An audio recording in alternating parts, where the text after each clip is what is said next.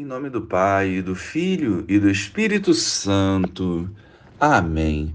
Bom dia, Jesus. Pela intercessão de São Padre Pio, queremos acolher a tua palavra, para que, restaurados por ela, sejamos canais da tua graça neste mundo. Não permitais que nos afastemos de vós. Amém. Naquele tempo reuniu-se uma grande multidão e de todas as cidades iam ter com Jesus. Então ele contou esta parábola: O semeador saiu para semear a sua semente. Enquanto semeava, uma parte caiu à beira do caminho, foi pisada e os pássaros do céu a comeram. Outra parte caiu sobre pedras, brotou e secou, porque não havia umidade. Outra parte caiu no meio de espinhos. Os espinhos cresceram juntos e a sufocaram. Outra parte caiu em terra boa, brotou e deu fruto cem por um. Os discípulos lhe perguntaram o significado dessa parábola. Jesus respondeu: A vós foi dado conhecer os mistérios do reino de Deus, mas aos outros só por meio de parábolas, para que olhando não vejam e ouvindo não compreendam. A parábola quer dizer o seguinte: a semente é a palavra de Deus. Os que estão à beira do caminho são aqueles que ouviram, mas depois vem o diabo e tira a palavra do coração deles, para que não acreditem e não se salvem. Os que estão sobre a pedra são aqueles que, ouvindo, acolhem a palavra com alegria, mas eles não têm raiz.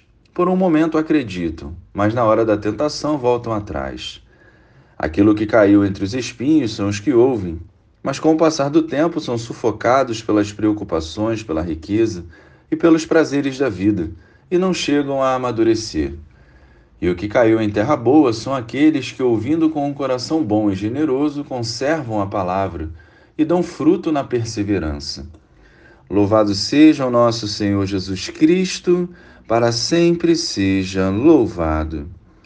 A parábola do semeador é bem simples de entender e nos encoraja a olhar para o nosso interior e ver a qualidade do terreno do nosso coração.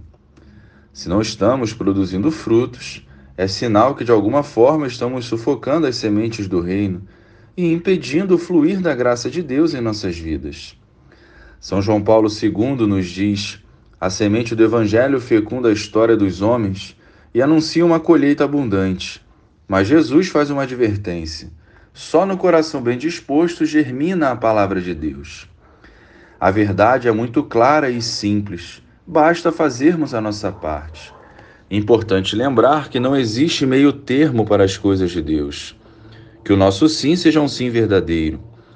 Muitos desejam colher os frutos, tendo uma vida voltada para si, e acabam frustrados justamente porque o coração nunca foi um bom terreno para Jesus. Cuidemos do nosso coração, investamos a nossa vida em prol do reino de Deus e permitamos que a palavra diariamente nos transforme a tal ponto que não seja nós, mas o próprio Senhor agindo por meio de nós. Colher bons frutos dependem exclusivamente de cada um de nós. Glória ao Pai, ao Filho e ao Espírito Santo, como era no princípio, agora e sempre. Amém.